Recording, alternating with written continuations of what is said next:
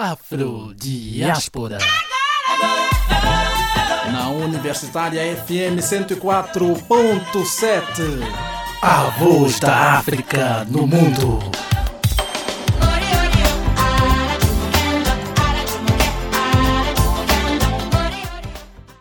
Oi, para quem está ouvindo esse podcast, aqui é a Rainha Decília e vamos começar aí mais um episódio do podcast do programa Afrodiáspora.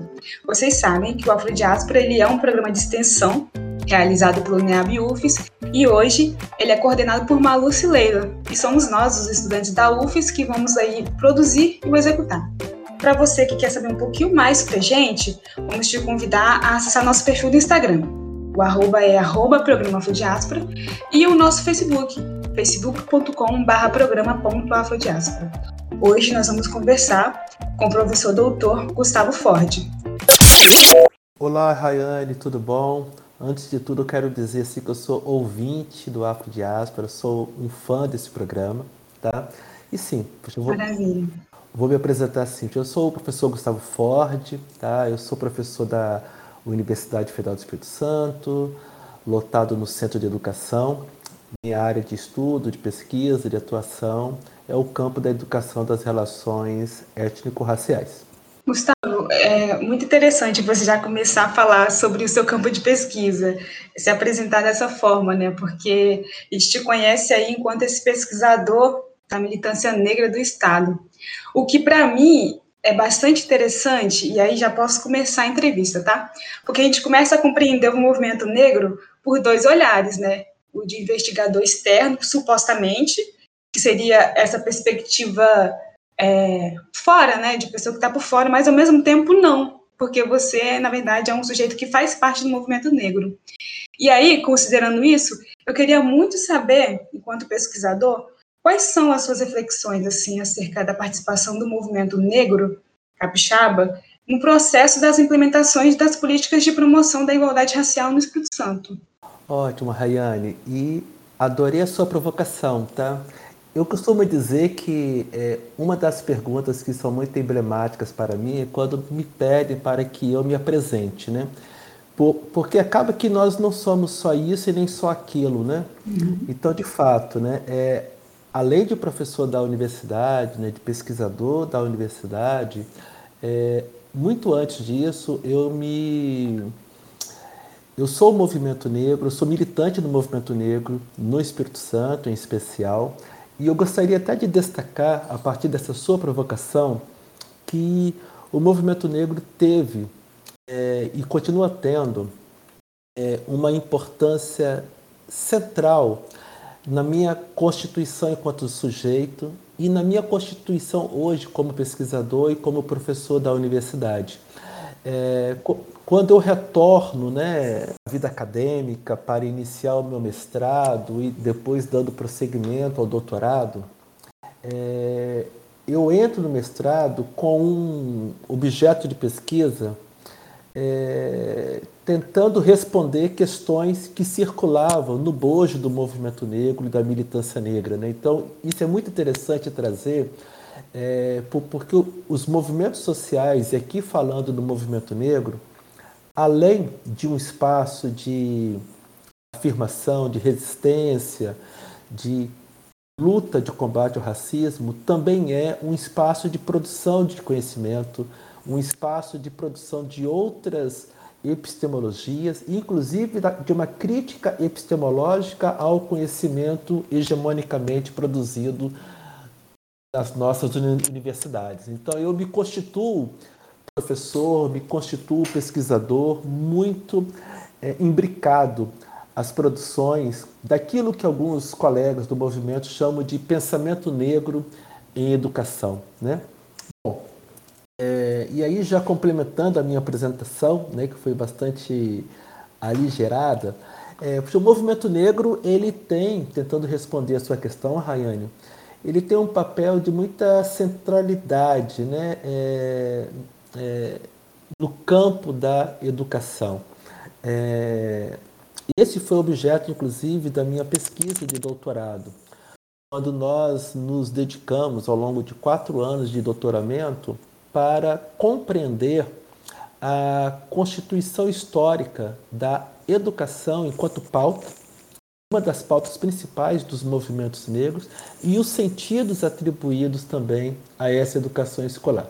E nós encontramos né, um conjunto de registros muito interessantes que situam o movimento negro como um importante sujeito político na história da educação do Espírito Santo, né? e que aponta também um conjunto de mudanças, deslocamentos que hoje nós vivenciamos e que é muito fruto desse, das lutas coletivas desse sujeito político. É, fala aqui do Espírito Santo é, para pensar né, que esse movimento ele se ele está é, imbricado né, em todas as unidades federativas do Brasil. Você citou a sua tese. Por um acaso a sua tese ela virou um livro, aquele livro chamado é, Vozes Negras na História da Educação, Racismo, Educação e Movimento Negro no Espírito Santo? Isso, exato, Rayane, exatamente, essa é a tese. Hum, eu achei, nossa, que interessante isso, porque eu acho que eu não li o livro, né, mas eu estava vendo um, como que é aquele resuminho, né, que fala, é, e eu fiquei imaginando que ele tem tudo a ver com o que a gente está se propondo a falar. E eu achei uma coisa muito interessante. Ele é, é as histórias que você conta, eu imagino que sejam datadas entre 78 e 2002, não é? Correto, correto. Então, é, eu, eu, quando eu estava vendo sobre isso, eu pensei imediatamente, justamente, na lei de 10.639, porque, coincidentemente, ela, ela é de um ano depois desse tempo que você marcou para contar uma luta. E eu vejo muito essa lei como, como um resultado de toda essa luta que você pesquisou. E quando eu estava vendo, inclusive, esse livro também, eu lembrei do Ailton Krenak, né? Eu sempre falo, ah, cito Ailton Krenak aqui no programa porque a gente está fazendo, criando narrativas aqui Sim. no Afrodiáspora. E para o Ailton Krenak contar as histórias, contar a história da educação, as vozes negras na história da educação, isso é, é muito forte, né? E aí, ter esse marco de você contar até 2002 e em 2003 desembocar nessa lei que é importantíssima, eu achei simbólico. Você acha que o livro, por exemplo, ele narra as lutas que são travadas pelo movimento negro e aí desemboca nessa lei? Porque a gente sabe que a, a Lei 10.639 é resultado, sim, da luta dos movimentos negros, que inclusive é uma luta permanente para que a lei seja cumprida, né? Exato, Rayane. É, esse nosso recorte temporal, Rayane, ele foi estabelecido a partir do seguinte objetivo, né? É, nós gostaríamos, né, de naquele momento, de compreender é, como que nós chegamos na Lei 10.639. Como você disse, a lei ela materializa um ponto de chegada, né? A Lei 10.639 ela é uma conquista de um percurso histórico muito e muito anterior. É, e esse percurso ele se entrelaça a uma outra história, que é a própria história de constituição do movimento negro contemporâneo. Bom, então se nós estamos falando de movimento negro contemporâneo, e aqui eu gostaria até de fazer uma menção a uma definição trazida por Joel Rufino dos Santos, quando ele define movimento negro no sentido amplo e no sentido estricto. Ele conceitua o movimento negro no sentido amplo como todas as organizações, grupos, clubes sociais, culturais, artísticos, políticos, né, é, que desenvolvem algum tipo de ação em defesa né, da população negra, da sua religiosidade, da sua cultura, movimentos de autoafirmação.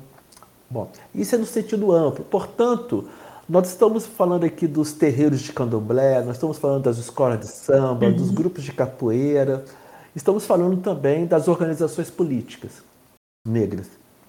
É, estamos falando aqui dos antigos clubes negros, né, da imprensa negra, mas no sentido estricto, João Rufino dos Santos ele define o movimento negro, e eu trabalho com essa definição conceitual, de pensar movimento negro no sentido estricto como todas aquelas organizações explicitamente políticas né, é, de luta contra o racismo.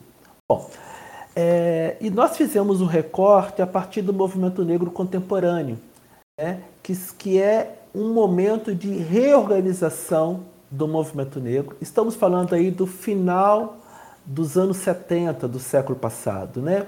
É, no processo de reabertura política né, no Estado brasileiro. E que tem um marco histórico muito importante aí com, em 1978, com a fundação do Movimento Negro Unificado contra a Discriminação Racial. Na época chamado MNU-CDR, hoje é conhecido como MNU. Então, esse é o nosso recorte temporal de início. E por que 2002? Porque o nosso objeto foi compreender todo esse percurso que antecedeu a Lei 10.639, que, é, que é de 2003. Então, nós fizemos um recorte 1978 até 2002, que é o período que antecede a lei dentro do recorte do movimento negro é, contemporâneo. Bom, e aí eu concordo muito com você e concordo muito com Ailton Krenak, né? É, especialmente porque o movimento negro ele se posiciona é, na tensão da disputa entre o campo da memória e o campo da história. Um bom exemplo, Rayane, é, nós podemos trazer aqui é, o grande herói nacional, Zumbi dos Palmares.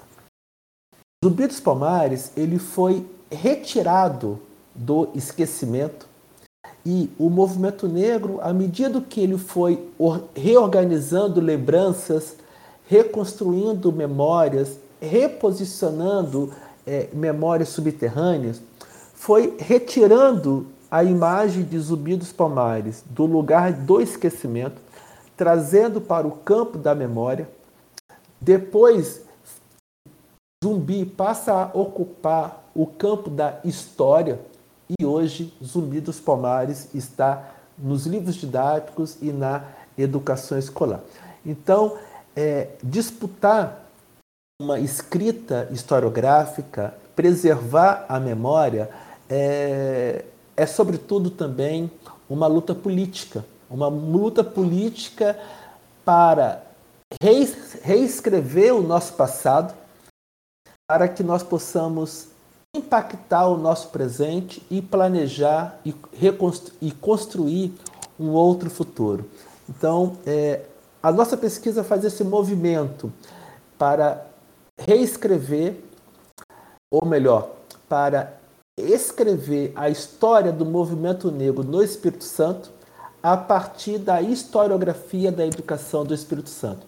E o movimento negro, é, quando nós falamos de movimento negro, Rayane, já concluindo, mas eu acho interessante trazer isso aqui no nosso bate-papo, um outro, uma outra motivação é que quando nós pensamos no movimento negro brasileiro, é, existe também algumas lacunas no que diz respeito ao registro histórico do movimento negro no Espírito Santo. Para muitos militantes, muitos pesquisadores, o Espírito Santo ele está é, um pouco descolado da luta nacional. Então vejamos, em 1978, quando é fundado o Movimento Negro Unificado, em 1978 o MNU também será fundado no Brasil, aqui no Espírito Santo. E em 1979, Rayane, um ano após a fundação do MNU, no Espírito Santo será realizada a Assembleia Nacional do Movimento Negro Unificado. Sabe onde foi? Onde? Na es Escola Mário Ortiz, no centro de Vitória. Uhum. Aqui, grandes lideranças como Lélia Gonzalez, por exemplo, esteve presente. Isso é um dado muito interessante para que nós, nós percebermos né, que o Espírito Santo é, exerceu e exerce um bom protagonismo né, dentro do movimento negro brasileiro. Né? É, diferente de algumas pessoas que entendem que o Espírito Santo está à margem, não. O Espírito Santo, ele, ao lado de outros, de outros estados, né, exerce uma rede é, que é tecida aí com muitos protagonismos. Isso que você falou foi muito interessante. Me, me levou aqui agora, no momento que eu estava assistindo a televisão, e aí estava contando a história de São Mateus. E assim, São Mateus né, teve vários embates, foi onde né, que chegavam as pessoas no porto ali. E, o, nossa, era muito absurdo, porque eles contavam a história, Gustavo, como se nunca tivesse tido escravidão ali em São Mateus. Tipo, era muito absurdo. E pelo que você fala, é, me parece muito nesse sentido, né? Como se a militância não estivesse acontecendo aqui, acontecendo ativamente, não só nos, nos territórios que é, é, mais visto, né, a militância. Aqui também acontece, é concomitante, né? Isso acho que foi o que você nos trouxe. Mas agora eu fiquei pensando também é, que a gente luta, a gente, a gente conquistou, como a Lei 10.639, mas ainda assim tem temos é, embaraços, né? Como, por exemplo, para que a lei seja de fato efetivada. E aí eu lembrei também das cotas que, antes de ser obrigatória praticamente, né, obrigatória a lei, é, poucas universidades elas aderiram à cota, né? Isso implica, inclusive, o nosso Estado. O próprio Espírito Santo demorou bastante para aderir. Sim. Você acha que isso. O que, que explica assim essa assim a gente imagina né temos pistas do racismo mas o que, que você explicaria que impede que as nossas conquistas que já foram conquistadas ainda assim avancem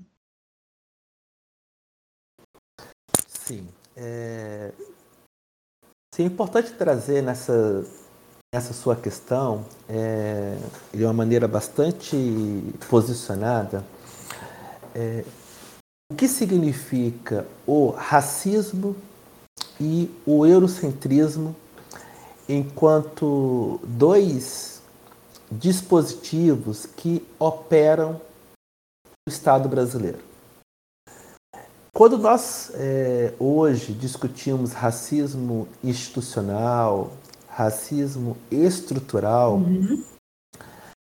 Cada vez mais eu tenho dito, Rayane, tenho pensado, tenho é, refletido nas minhas pesquisas, o racismo é, ele tem uma dimensão ontológica no Estado brasileiro. Se nós fizermos, fizermos um recuo até a segunda metade do século XIX,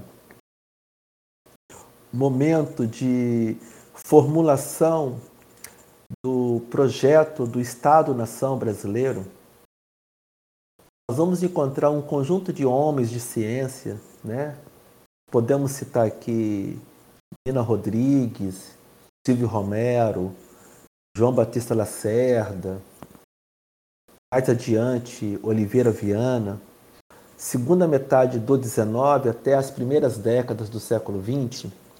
Naquele momento, o projeto de, na, de nação Brasil foi pensado a partir de um, do desejo de se construir uma nação branca ou uma nação mestiça, quase branca. Uhum. É, o racismo, portanto, ele não é algo estranho ao Estado brasileiro. O racismo ele tem uma dimensão ontológica. O racismo ele faz parte do ethos nacional brasileiro. Talvez antes de, de, dele ser institucional e estrutural, ele é ontológico. Por que, que eu estou dizendo isso? É, a Lei 10.639, Rayane, ela foi promulgada em 2003.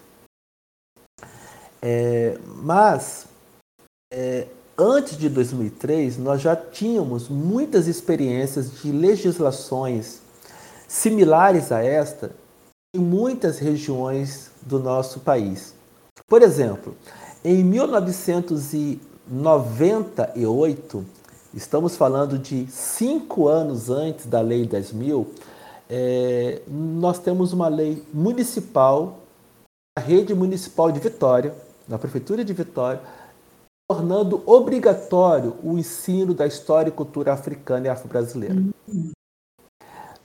Em 2002, nós temos dois anos antes uma lei municipal em prefeitura de Serra. E nós encontramos nas nossas fontes documentais registros que vou aqui trazer um documento que nós analisamos, o Cadernos número 7 do Centro de Estudos de Cultura Negra.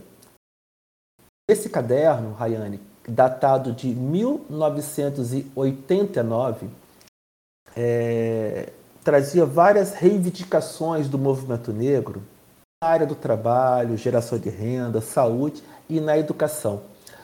Duas propostas ali diziam: primeira proposta, reformulação dos currículos escolares para o ensino da cultura negra e da cultura africana e afro-brasileira em todas as escolas. Depois, mais abaixo, uma outra proposição assim: tornar o 20 de novembro uma data nacional no calendário cívico brasileiro. Veja, 1989. Essas duas proposições, quando nós pegamos a Lei 10.639, que são dois artigos, falam exatamente desse conteúdo. Ensino da história e cultura brasileira e estabelece o 20 de novembro como data no calendário escolar. Então a gente percebe um percurso de anterioridade muito grande. Mas por que, que nós ainda temos muitos desafios para essa implementação? E essa é a sua pergunta. Isso. Antes de respondê-la, eu também preciso dizer, Rayane, que nós tivemos uma experiência muito emblemática na sociedade brasileira. A Lei 10.639, ela altera a Lei de Diretrizes e Base da Educação Nacional.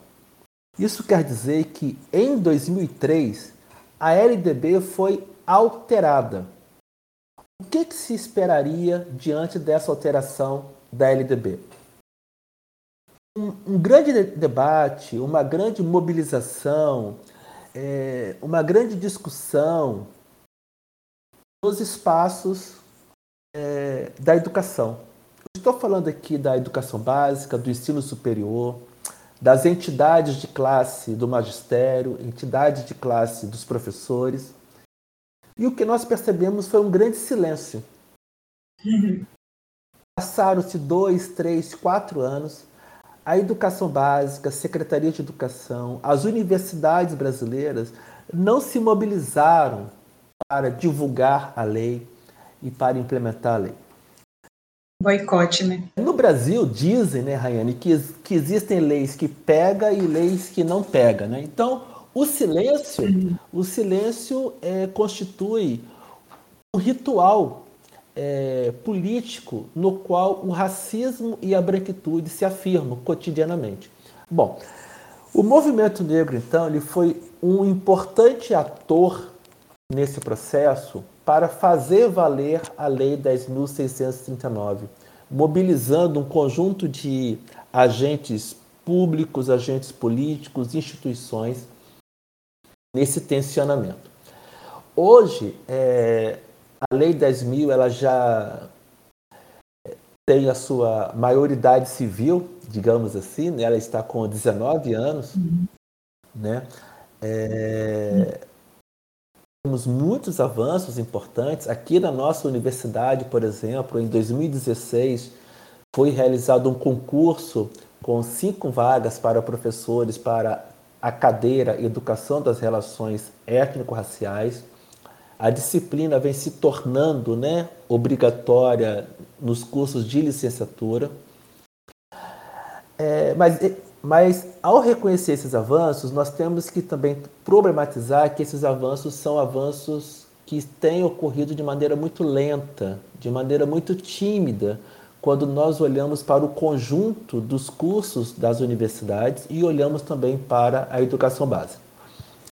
Eu não tenho dúvidas de que, se nós mobilizarmos o conceito racismo e o conceito eurocentrismo, nós vamos conseguir compreender bem o porquê daquele silêncio em 2003 e o porquê dessa dificuldade de garantir essa implementação com efetividade. E a lei de cotas, Rayane, que você trouxe na sua segunda questão, ela dialoga com esse mesmo contexto. Lei de cotas também ela é muito emblemática, né? Em... É uma demanda antiga do movimento negro. Nós podemos retornar ao teatro experimental do negro, né? É, a própria Frente Negra Brasileira também, que já fazia uma discussão nesse sentido, né?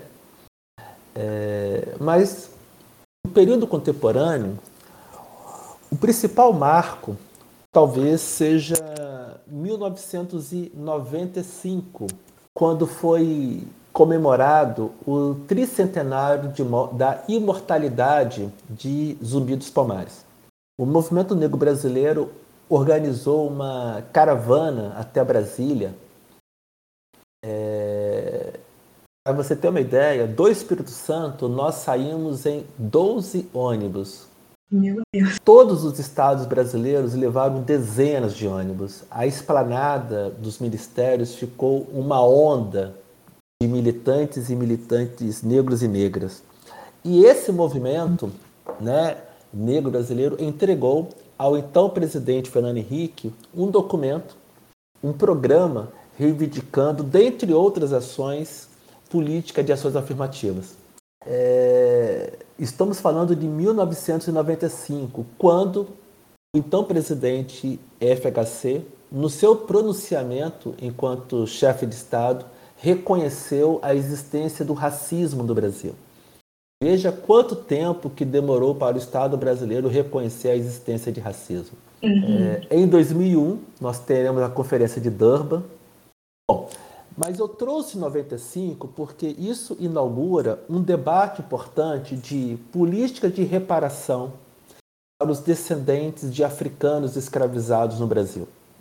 Vejam, é, durante toda uma luta aí de anos, talvez décadas, quando a lei de cotas ela é promulgada, de forma muito emblemática, é, a lei de cotas ela é reconfigurada em três dimensões. Primeiro, a, a lei de cotas atual ela tem como primeiro recorte a origem dos estudantes, não é? Escola pública, certo? Sim, é o fundamental. É, independente se aquela pessoa é negra ou não, se ela é baixa renda ou não estudou em escola pública é beneficiário das cotas. Segundo recorte, renda. Renda abaixo de um salário e meio ou não. No terceiro recorte que entra o recorte pretos, pardos e indígenas e posteriormente pessoas com deficiência. Você percebe que a lógica racial da sociedade brasileira e das instituições brasileiras inverteu a, a concepção desta política de ação afirmativa. A proposta inicial era trazer o recorte racial para depois trazer os outros recortes, como escola pública e faixa de renda. Isso diz muito também da nossa configuração desse ethos brasileiro e do racismo institucional. É, mas, com todos os desafios, eu quero concluir aqui a minha resposta, que eu já me estendi bastante aqui, de que as políticas de cotas elas têm é, proporcionado uma experiência histórica à sociedade brasileira.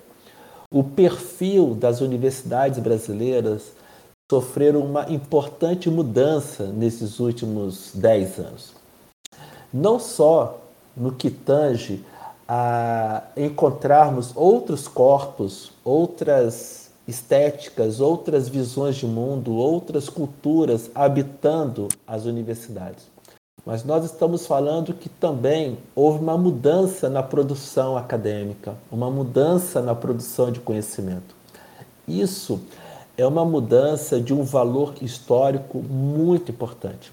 Bom, encontramos ainda muitas resistências no, no, no, que diz respeito às ações afirmativas em benefício da população negra, e eu não tenho nenhuma dúvida que qualquer análise sobre os obstáculos para implementar a Lei 10.639 e os obstáculos para se fazer avançar as ações afirmativas, nós precisamos ter como pressuposto o debate racial brasileiro. Nossa, eu, eu achei fundamental e importantíssimo que você elencasse assim esses momentos do movimento negro, é, porque isso parece que traz corpo, materializa como que as coisas acontecem, né? Não é como se alguém decidiu do nada que algo acontecesse. E aí eu também achei muito importante, não, não nunca tinha parado para pensar nessa perspectiva que você trouxe agora no finalzinho sobre as cotas, né?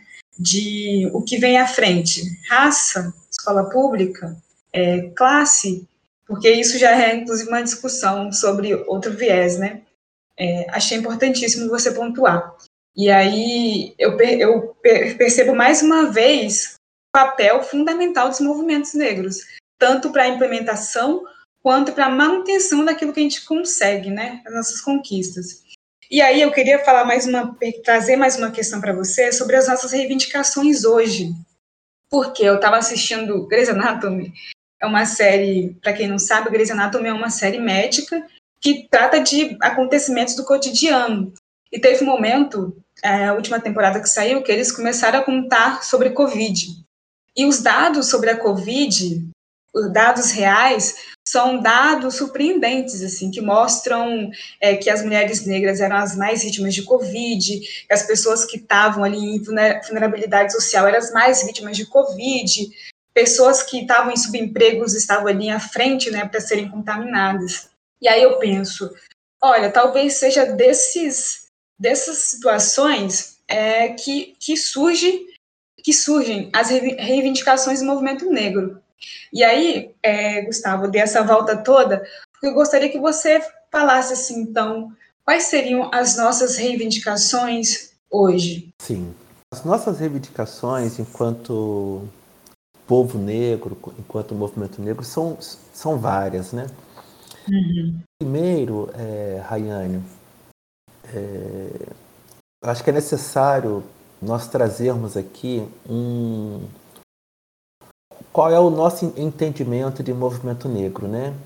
Seria mais, mais correto, inclusive, nós falarmos de movimentos negros no plural. É, uhum. Falar movimento negro no singular é muito mais uma escolha de concepção política por entender que nós temos uma unidade na diversidade. Dentro de uma multiplicidade de movimentos negros, nós estamos unificados, nós temos uma unidade. Todos os movimentos negros, e aí eu estou falando todos porque eu vou elencar alguns. Nós temos os movimentos negros urbanos e os movimentos negros rurais. Né? Os movimentos dos negros quilombolas, né, é, das comunidades quilombolas, trazem pautas específicas às realidades das comunidades quilombolas. Nós temos os movimentos ligados é, às comunidades de terreiro, aos povos de santo, né, que traz uma dimensão específica no que diz respeito às religiões de matrizes africanas.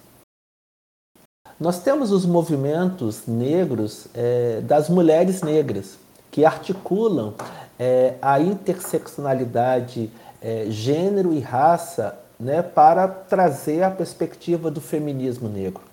Nós temos uma outra dimensão que é o da juventude negra.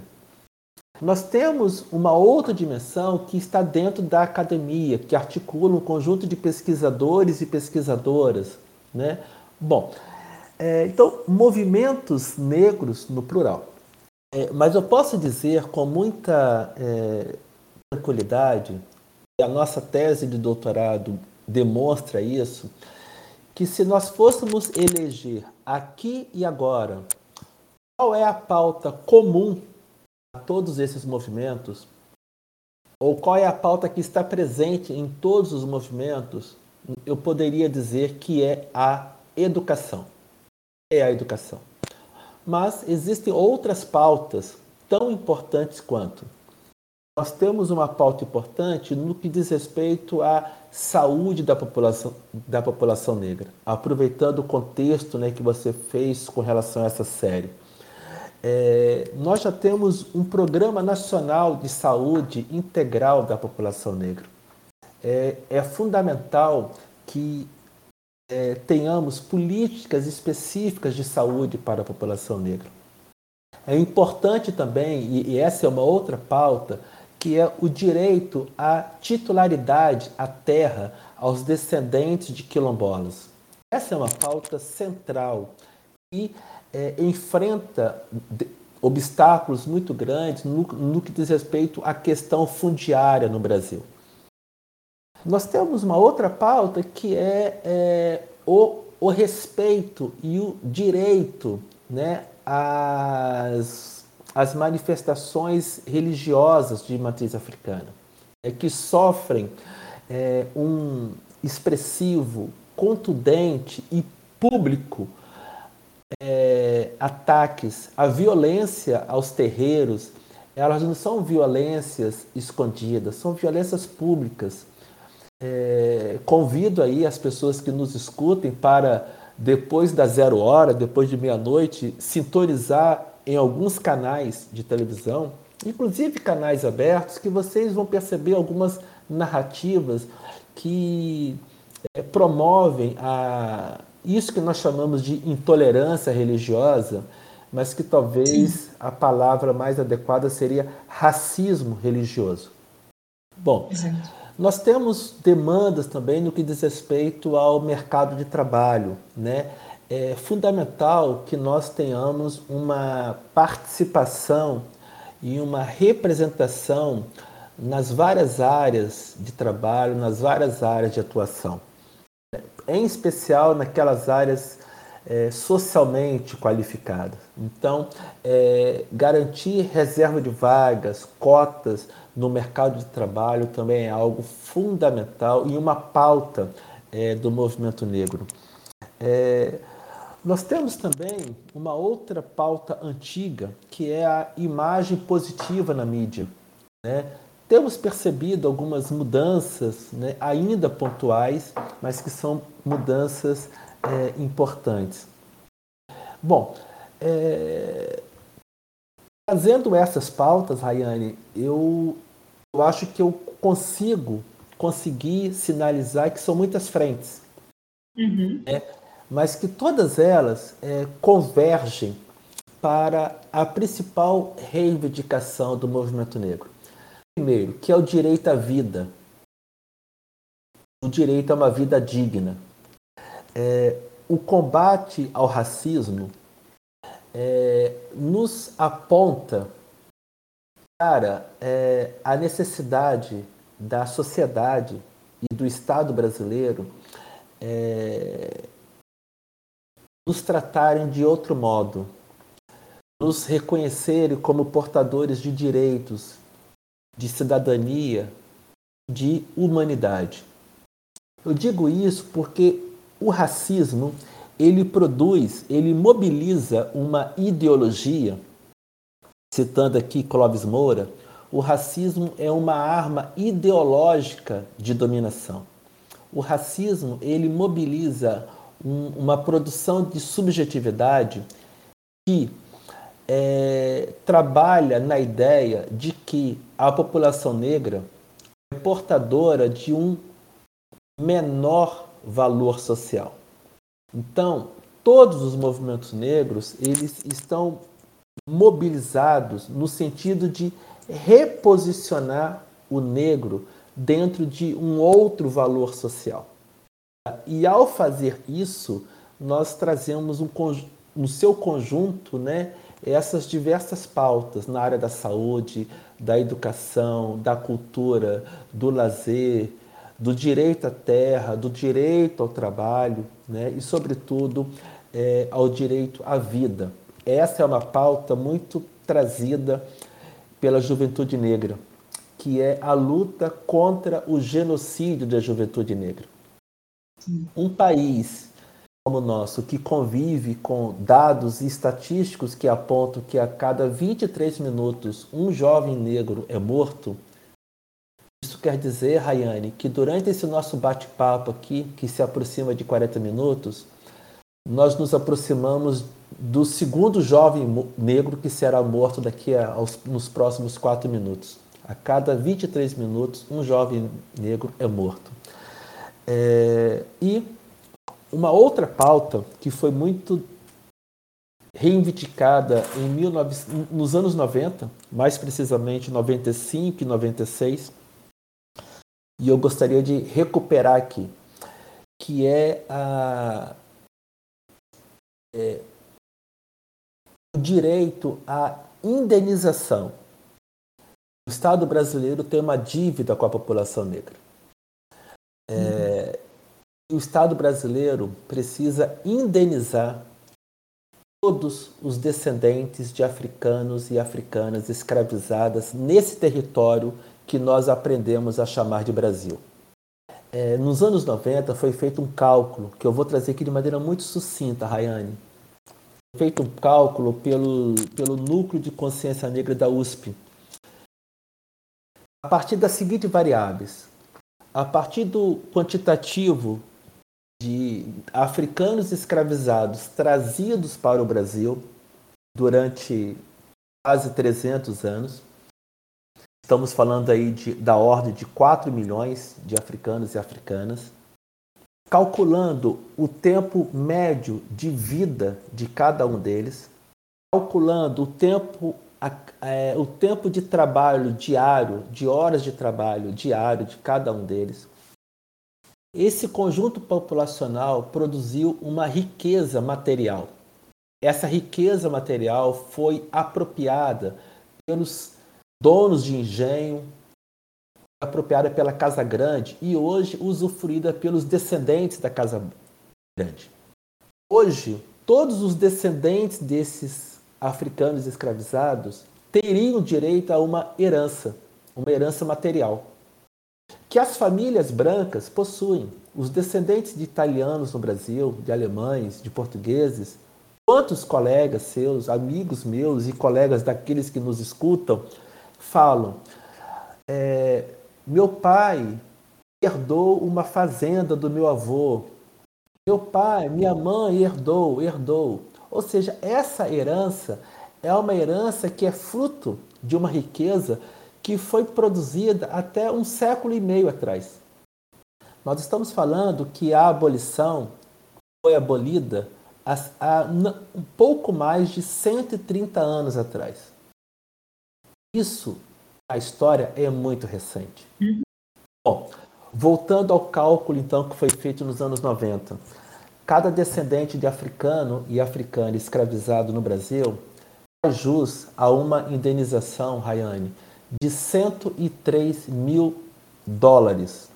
Essa é a dívida que o Estado brasileiro, que trouxe o racismo como política de Estado, deve ressarcir a cada uma e cada um de nós. Para muitos, essa dívida é uma dívida impagável, mas é uma dívida importante para ser colocada no sentido de lembrar aos setores brancos da sociedade. E quando nós estamos aqui reivindicando a titularidade de terra aos descendentes dos quilombolas, nós estamos reivindicando cotas nas universidades, cotas no mercado de trabalho, saúde integral da população negra, nós estamos reivindicando algo que eu diria que seria mínimo para se começar a recompor com ética séculos e séculos de injustiça social no Brasil. Então, esse é o conjunto né, das pautas, das agendas né, e das reivindicações históricas é, do movimento negro brasileiro.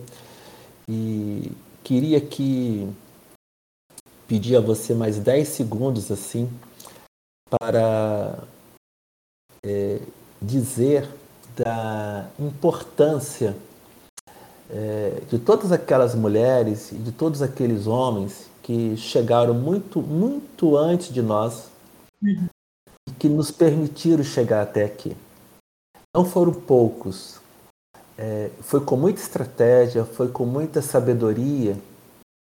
Desde 1538, quando o primeiro africano e africana para cá foram trazidos, é, ali nós podemos datar como o início do movimento negro brasileiro, né, que é o início de uma história de resistência e de autoafirmação negra no Brasil. Com muita estratégia, com muita resiliência e com muita sabedoria e com muita força ancestral.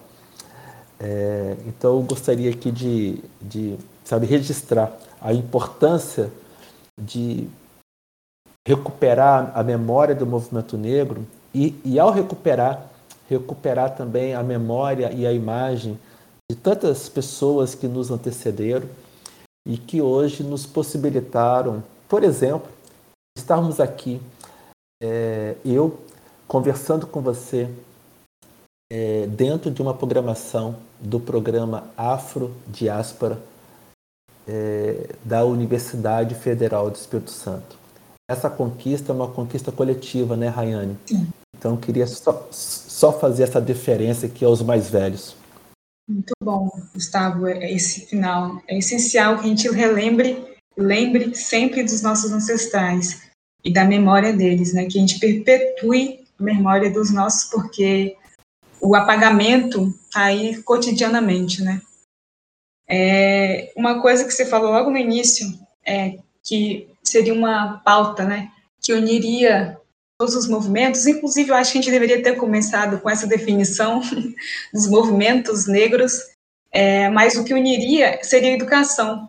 Eu achei interessante porque a nossa primeira entrevista aqui foi com a Olindina, não sei se você conhece, mas ela é pesquisadora e também quilombola. E na nossa conversa ela contou justamente sobre a educação quilombola. Em outro momento também a gente conversou com a mãe Yara, aí sobre os povos de terreiro, e ela falou também sobre as políticas públicas e falou sobre a importância da educação.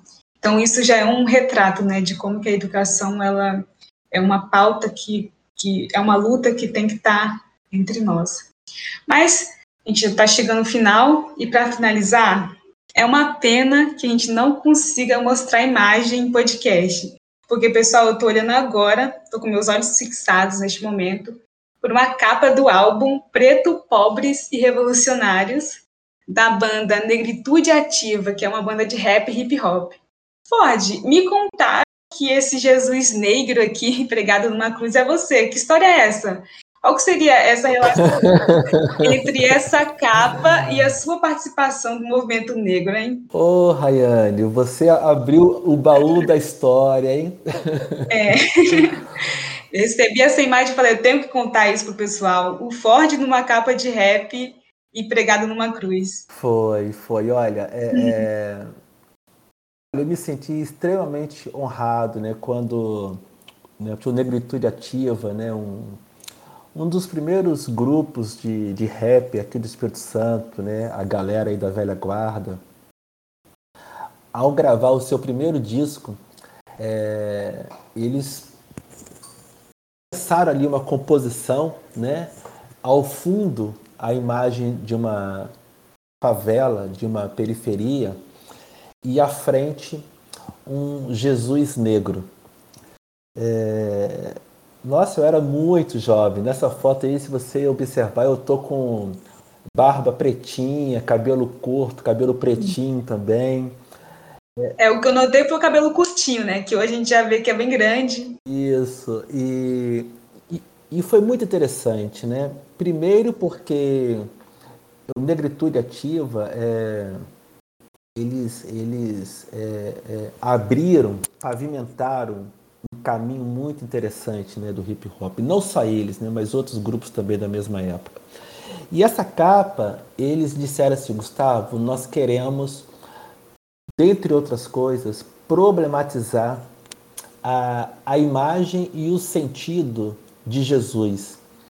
Primeiro, romper com essa imagem é, eurocêntrica de um Jesus branco, loiro, de cabelos lisos e olhos azuis, porque é impensável imaginar que naquele contexto, né, é, onde acontece toda a passagem bíblica, né, que Jesus tivesse essa fisionomia.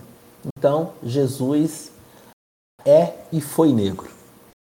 E nós queremos também uhum. trazer um Jesus é, a partir da perspectiva de tudo aquilo que ele que ele refletiu, que ele produziu, né? É, ao lado dos pobres, ao lado daqueles oprimidos, dos marginalizados, né?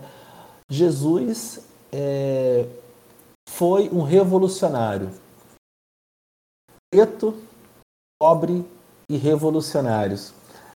Na época, né, eu estava iniciando aí é, a utilizar o cabelo dreadlocks, né? As berlotas estavam na, na fase de crescimento ainda, as primeiras berlotas ainda caindo, né? E foi muito interessante a repercussão, sabe, Rayane? É, produziu muitos estranhamentos, assim, muitas pessoas, né? Como assim, né? Você representar um Jesus preto, pobre, revolucionário, né? É, então acho que é muito disso que o movimento negro ele tem produzido, né, ao longo do seu percurso, né, que é interpelar esse status quo branco, né, essas essas imagens produzidas, essas narrativas eurocêntricas, né, é, fazendo um pouco aquilo que Walter Benjamin sugere, né? uma leitura contra pelo, né? ler a história contra os interesses de quem produziu. Bom, é, é, você quando falou da capa, eu fiquei até arrepiado aqui, sabe, Rayane? Falei, poxa, a Rayane, como é que ela descobriu essa capa? Mas foi, foi uma capa assim que, que me enche de muito orgulho, sabe? De muita honra de poder ter contribuído né, é, com essa imagem para esse grupo de hip hop que eu tanto admiro. É, Gilmar, é, Paraju, Zumba, é, Jeff, né? Essa galera aí, um grande abraço aí se eles estiverem escutando. Sou, sou fã dos caras até hoje. É, eu imaginei que fosse por esse caminho, né? A discussão do, do grupo, do, do, da banda, de retratar um Jesus negro periférico é o que, o que essa hegemonia branca não quer, né? Associar ao, ao ápice deles da, da brancura a, a um, uma, um, sujeito negro, né? Mas, enfim, Ford, eu, eu queria agradecer muito por essa conversa, é, em nome de toda a equipe do programa Diáspora. Foi bastante enriquecedor para mim conhecer sobre essas perspectivas né, do movimento negro e capixaba. Só tenho um agradecimento. Obrigada. Ah, eu também agradeço, Rayane. Foi um grande prazer bater esse papo com você. Tá?